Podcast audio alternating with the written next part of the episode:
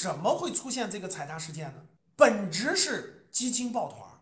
在去年和前年的时候，基金抱团儿就是这帮基金啥也不干，就是在那抱团炒新能源车，抱前年抱团炒医药，对吧？抱团炒消费，他做什么都抱团儿，所以呢，资金就扎堆了，资金就堆堆在了一个行业当中，一个板块当中，所以这个板块回调大的时候，他就明显这个抱团基金就明显亏了嘛，他就必须抱团去那个卖，抱团。炒上去容易，跌下来也快，所以这就是大家最近三天所看到的最根本的原因啊！公募基金和私募基金的赎回发生了踩踏，踩踏发生之后泥沙俱下，甭管是好公司差公司，甭管是贵的还是便宜的，都在快速下跌。听懂了吗？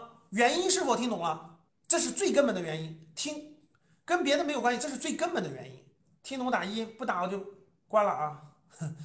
第二个还有两个次要原因，次要原因的第一个原因，次要原因的第一个原因就是美联储加息，因为美国这个通胀很严重了，对吧？再加上俄乌战争，这个能源能源上涨，大家都看到了，原油都百分之一百三了，石油都一百三十美元了。我去年九月份让大家买石油才九十美元，都一百三了。现在这个通货膨胀压不住，所以呢，担心美国加息会力度会比较大。一加息呢，资金回流对市场可能有冲击，但是不知道冲击力度多大。这不是马上要加息了，三月十六号，目前的风声是加百分之二十五，对吧？但是具体不知道，对市场到底有什么影响不知道。所以呢，这个市场也有一定的恐慌，就有一定的担心，这是一个次要原因。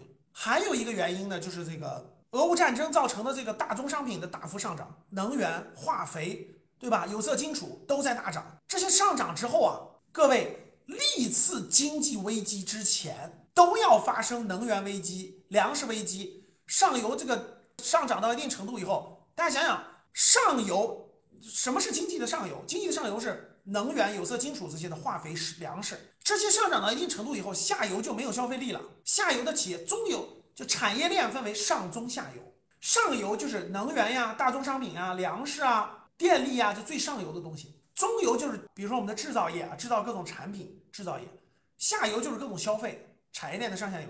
如果上游的成本上涨太快，对中下游冲击是很大的，所以后面极有可能是滞胀。所谓的滞胀就是既通胀，经济还不增长。国际和国内都比较担心全球来一场这个滞胀，滞胀持续个一到两年，然后经济危机，对这个是有担心的。所以呢，这个也是一个呃很重要的因素。